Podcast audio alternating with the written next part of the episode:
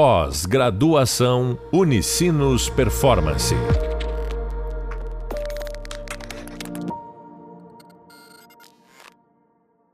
Olá, bem-vindos ao podcast da disciplina Formulação e Implantação da Estratégia. Sou o professor Jefferson Lucelli e no podcast de hoje vamos falar sobre como implementar uma estratégia. Falar sobre esse assunto, nosso convidado de hoje é o Bruno Haas. Bruno é economista, especialista em projetos com experiência em planejamento e gestão de novos negócios, projetos de inovação e soluções de inteligência de negócios. Nos últimos 10 anos, tem desempenhado atividades e projetos relacionados ao ecossistema de empreendedorismo e inovação. Nesse podcast, iremos abordar sobre como se implementa uma estratégia. Então vamos começar. Olá, Bruno, obrigado mais uma vez por sua participação. Nos podcasts anteriores, nós trabalhamos muito a questão de modelos, de ferramentas, de formulação de estratégia. Agora, pensando nessa parte mais de implementação mesmo, na prática, no dia a dia, qual é a rela relação entre a formulação e a implementação de uma estratégia? Legal. Uh, vou estar com vocês novamente, Jefferson.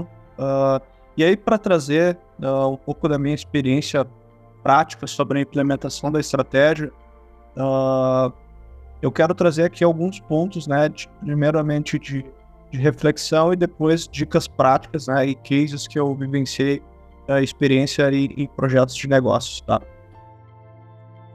Uh, a primeira reflexão que eu trago né, sobre a, a, implementação da estratégia e a relação com a formulação é que, de fato, um bom plano é aquele plano que a gente consegue executar e realizar. Então, uh, não adianta a gente ficar só na camada de ideias, né, e ter um plano, né, de negócio, um planejamento estratégico, né? E isso não se concretizar de fato. Uh, então aqui a gente tem que ser muito prático, né? A gente tem que ser muito uh, pragmático, né? Em relação à execução e como isso pode realmente ser implementado. Um outro ponto que eu vejo, né? Que é, que é, que é uma reflexão que eu trago, né? É, é o quanto, né? Da estratégia, né? Ela está uh, permeando a, a, rotina, né? Então, uh, muitas vezes a gente uh, se depara com uma rotina muito operacional e com pouco espaço para um pensamento de estratégia e de, de ações que estão relacionadas à estratégia. A gente está muito atendendo a, a, a, vários processos de negócio, mas que na verdade eles não estão necessariamente linkados ali com, com alguns pontos chaves da estratégia. Uh, então, uh, deixa também se pensar assim, sobre rotina, né, e de como que a gente consegue conciliar a rotina com a formulação, enfim, a estratégia que a gente está uh, buscando alcançar. E aí, e um outro pensamento assim que me vem, né, falando aí de, desse link entre formulação e estratégia, é, é em relação a pessoas, né? Então, no final, Uh, uma organização ela é composta por pessoas, né? ela é um sistema de pessoas, uh, essencialmente, e, e, a estratégia, ela para ser implementada, ela tem que chegar nas pessoas. E, e, e, e para chegar nas pessoas, obviamente, existem processos de comunicação, né? existem uh, informações que são passadas, mas as pessoas elas precisam estar né, com as ferramentas certas, né, com as condições certas, com o engajamento, né, e com a clareza para que aquela estratégia uh, ocorra. Então, o quanto a gente também está pensando muitas vezes nas pessoas, né, uh, quando a gente está pensando em estratégia. Então, a estratégia ela tem que ser feita no final também para pessoas, né. Uh, então, eu trago essas, esses três pensamentos iniciais em relação a, é, que eu vejo essa conexão, né, entre formulação e implementação e, e, e, são reflexões mesmo de pontos chaves que, que, que eu julgo. Uh, e agora eu vou trazer um pouco assim de como é que eu vejo isso no dia a dia, né? Vai transitar um pouco por esses pontos e outros aí que uh, a gente vai debater. Uh, então, assim, a implementação da estratégia ela vai partir essencialmente pelo desdobramento e né, a condução diária disso. esse desdobramento, né, como a gente já falou em outros outros episódios, ele passa muitas vezes por uma decomposição, ou seja, eu vou uh, realmente uh, criando, né, pacotes menores, né, de ações, então eu parto de objetivos uh, muito maiores e eu vou começando a uma decomposição em iniciativas, depois eu vou começando a fazer uma decomposições em ações, né, até que eu chego numa camada de quase que tarefas diárias. Um ponto chave assim que eu trago de experiências é que uh, essa decomposição ela não pode ser muito burocrática, tá, pessoal? Ela tem que ser dinâmica, ela tem que ser fácil, a gente tem que conseguir, né, chegar no equilíbrio assim, né, entre uh, muito detalhamento, né, versus, né, algo que seja prático e que a gente consiga assimilar rapidamente no dia a dia e não tenha um, um, um custo de mudança, né, um custo uh, de manutenção de todas essas informações muito grande, porque senão a gente acaba realmente ficando uh, com uma estratégia muito burocrática. Mas é importante a gente ter essa decomposição.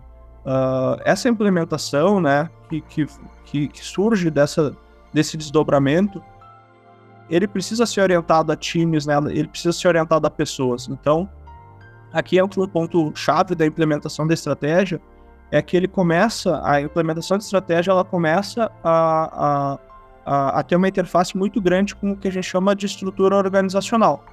Uh, então, se eu tenho uma estrutura departamental, se eu tenho uma estrutura por projetos, né, se eu tenho uma estrutura orientada por, uh, uma, uh, uma estrutura matricial, enfim, existem N tipos de estruturas e a estratégia ela vai ter que perpassar essas estruturas.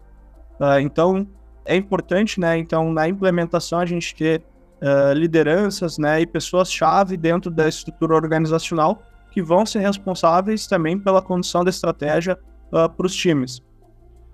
e nessa visão, né, de estratégia nos times, a gente começa a ter, primeiramente, formas de também medir o quanto que os times estão desenvolvendo a estratégia. Então a gente pode ter diversas camadas de indicadores.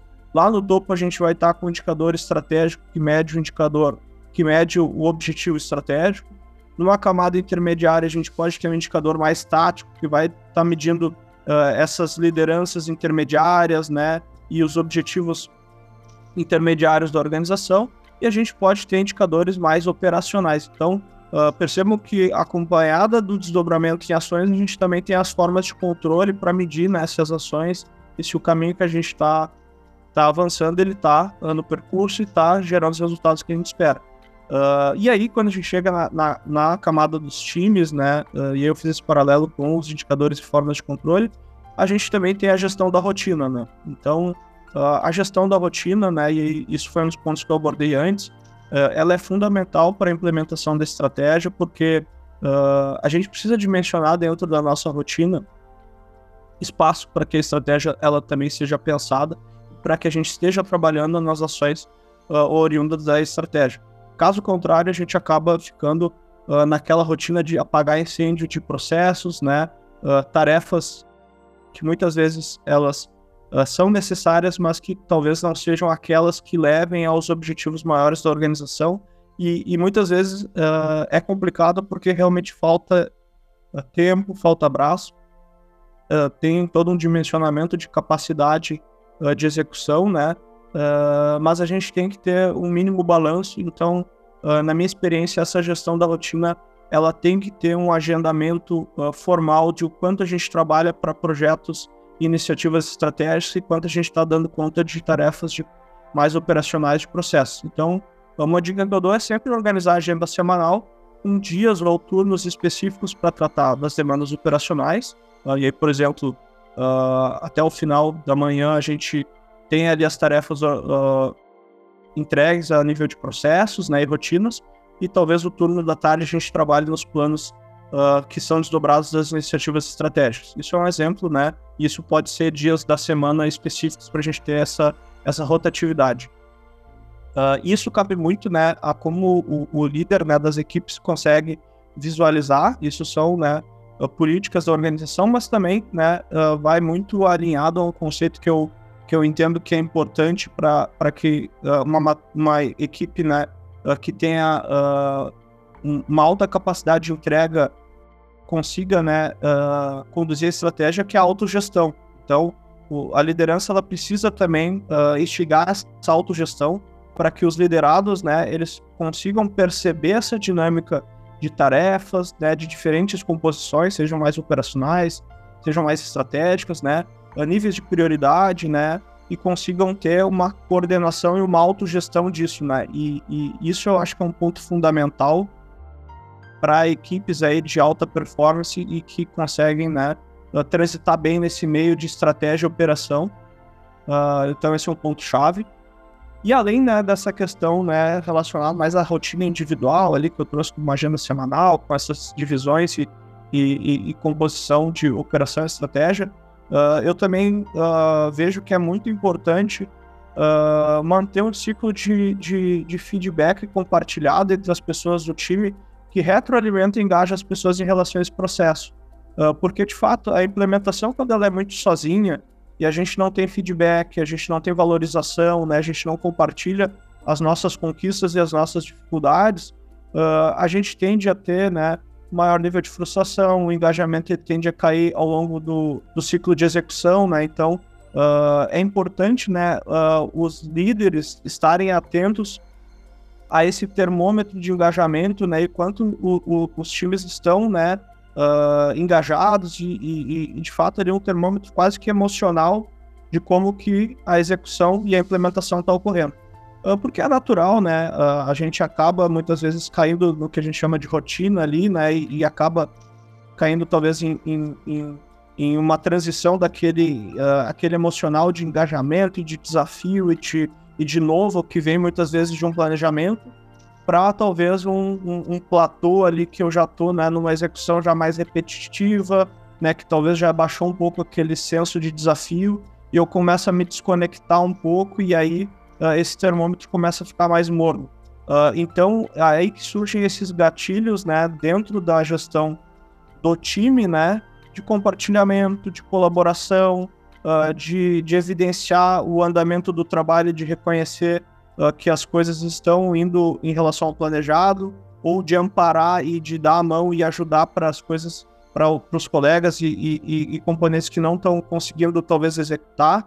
Uh, então tem né, todo um, um, um, um, tato em relação às pessoas nessa implementação. Uh, o emocional do time é fundamental, né? Então a gente entender do ambiente, entender do clima, entender, né, uh, de como está o dia a dia que é algo super complexo, né, Jefferson? Se a gente for para parar para pensar, envolve N fatores, então a implementação eu considero talvez a etapa mais complexa da estratégia, porque ela é muito mais dinâmica e a gente com, conta com mais variáveis, né? E a gente já está num ambiente aí uh, com uma interação muito grande aí de diversos uh, atores. Uh, mas, né, seguindo algumas dessas dicas, né, experiências, uh, acho que a gente consegue né, uh, iniciar uma estruturação de práticas de, de implementação uh, que consigam aí nos favorecer em relação à, à manutenção dessa estratégia ao longo do tempo para que ela ocorra e que ela né, mantenha no nível, no nível de engajamento, se atualizando né, e gerando todas essas camadas que vão ter que permear a estrutura organizacional. Né? Então, Uh, um dos problemas grandes da implementação é justamente a, a desconexão que muitas vezes ela uh, ocorre na, na, na, organização. Então, uh, vamos pensar, a gente inicia muito alinhado no início da execução, mas como a gente não tem camadas de comunicação na estrutura organizacional, a estratégia ela vai se perdendo e a gente vai acabando criando silos de informação ou silos de estratégia que alguns setores vão, né, uh, divergindo de outros em relação a, a, esse processo, né? E aí a gente também tem essa camada mais relacionada uh, a também a rotina, né? Que eu que eu trouxe, que aí tem alguns, algumas pequenas práticas podem ser muito efetivas aí para a gente poder uh, ter uma implementação produtiva e, e, e que realmente gere resultados. Excelente, Bruno. Acho que essa, essa visão que tu traz, assim, da aplicabilidade é, é, muito importante, assim, né? E aí eu complemento muito ela, assim, pensando, pegando algumas falas tuas e desdobrando elas. Quais são elas? Usando da questão dos diferentes níveis, né? Se a gente for pensar nos níveis de, organização que a gente tem, né? Então tu vai ter lá um nível mais corporativo, em que tu vai trabalhar, de maneira geral, muito mais para a questão de definição de metas, objetivos de, de longo prazo, pensando bem na questão de objetivos estratégicos, né? E aí tu vai é, descendo no sentido de que você, é, você deu um nível muito mais é, empresarial, você faz o dobramento da estratégia muitas vezes por definição de metas específicas para cada unidade de negócio, e principalmente pensando né, no que o nível corporativo é, acaba, acaba definindo. E depois vai ter muito mais um nível funcional, que é muito mais essa questão de departamentos, muito mais de, de setores, muito mais operacional realmente, em que você tenta, de novo, cascatear toda essa questão desses objetivos, dessas metas, de acordo com a realidade lá na ponta do negócio. Né? Isso é muito importante, porque quando a gente pensa na parte de implementação de estratégia, a, a, a gente trabalha com, com duas lógicas. Né? Uma é, é, é, aquela que é, que é a estratégia pretendida, né? ou seja, que vai ser estratégia deliberada até se materializar uma estratégia realizada. Se ocorre uma certa frequência, você tem essa estratégia pretendida que ela acaba não se concretizando. Você acaba tendo que adotar muitas vezes uma estratégia emergente para chegar lá no objetivo que foi definido em termos de nível corporativo. E você traz muito isso na sua fala, quando você fala nessa questão do dinamismo, da flexibilidade, da estratégia não ser um plano que você é, faz lá no início do ano, coloca dentro de uma gaveta e depois você vai visualizar esse plano somente ao final do ano, para ver se deu certo ou se não deu. Então isso é muito importante. E isso remete ao terceiro ponto, que qual é? Quando a gente fala de ambidestria, de ambidestria organizacional, que nada mais é de que você consegue é, pensar de uma maneira uh, simultânea na sua capacidade de explorar algumas oportunidades de crescimento, ao mesmo tempo em que preserva e fortalece as suas posições existentes. Isso não é simples. Na verdade, isso é extremamente complexo de você conseguir fazer no dia a dia que está uh, eh, gerando caixa, que está pagando as contas, que está mantendo as suas operações, mas, mas, mas ao mesmo tempo criando, né, fazendo, fazendo de uma maneira muito preditiva, tu também já trouxe na, na, na tua fala, é, novas oportunidades para que tu consiga ter uma sustentabilidade ao longo do prazo. Então, isso é muito importante e esse é um ponto que, é, que acaba sendo extremamente difícil, né, dentro dessa lógica, né. E aí, para fechar esse podcast, assim, pensando né, em tudo isso que a gente falou, é, na tua experiência, tu utiliza de alguma ferramenta específica para implementação? Tu sugere algum tipo de ferramenta? Perfeito, Jefferson. Uh, e de fato, a ambidestria é um, é um grande dilema né, uh, organizacional. E muitas organizações elas tendem a, a dividir a implementação em função desses dois lados. Né? Então, cria uma unidade mais exploratória de inovação e, e pesquisa e uma unidade mais focada em, em manter o modelo de negócio. Outras conseguem, na sua estrutura ter as duas, esses dois, uh, essas duas ênfases em conjunto, mas é realmente um dilema aí na parte organizacional. Uh, falando de ferramentas que eu sugiro aí para implementação, eu gosto de utilizar duas ferramentas chaves, tá? a primeira é, é um roadmap de ações, então o roadmap é basicamente um, um cronograma ali com os times e as principais entregas dos times no tempo, tá? Então, é, e ele tem essa característica aí de ser temporal e normalmente eu faço um, um roadmap trimestre a trimestre com as principais entregas e olhando os times. Uh, e um segundo, uma segunda ferramenta é o quadro Kanban de tarefas, né? Que nada mais é do que um quadro de, processo onde eu tenho as entradas, o processamento e as saídas, né? Então, eu tenho ali de uma gestão visual uh, tudo que está ocorrendo, né, na, na, minha implementação. Então, o roadmap serve para ter as metas, né, e um cronograma mais uh, visual e de, de, de médio e longo prazo. Uh, e o Kanban vai lidar já com a gestão do dia a dia, com a priorização de tarefas e dimensionamento da capacidade de execução dos times. Excelente, é, a, a indicação dessas ferramentas é muito importante para a gente entender essa parte de implementação na prática de uma estratégia, né? E, e tu traz isso muito bem, né? Enfim, você acabou de ouvir o podcast sobre o que não pode faltar na formulação de uma estratégia com o professor Jefferson Monticelli e o convidado Bruno Rastas. Nesse podcast, falamos sobre como se implementa uma estratégia. Você poderá aprofundar sobre esse tema nos hubs visual de leitura, assim como nas indicações de livros e podcasts. Até a próxima, pessoal! Pós-graduação Unicinos Performance.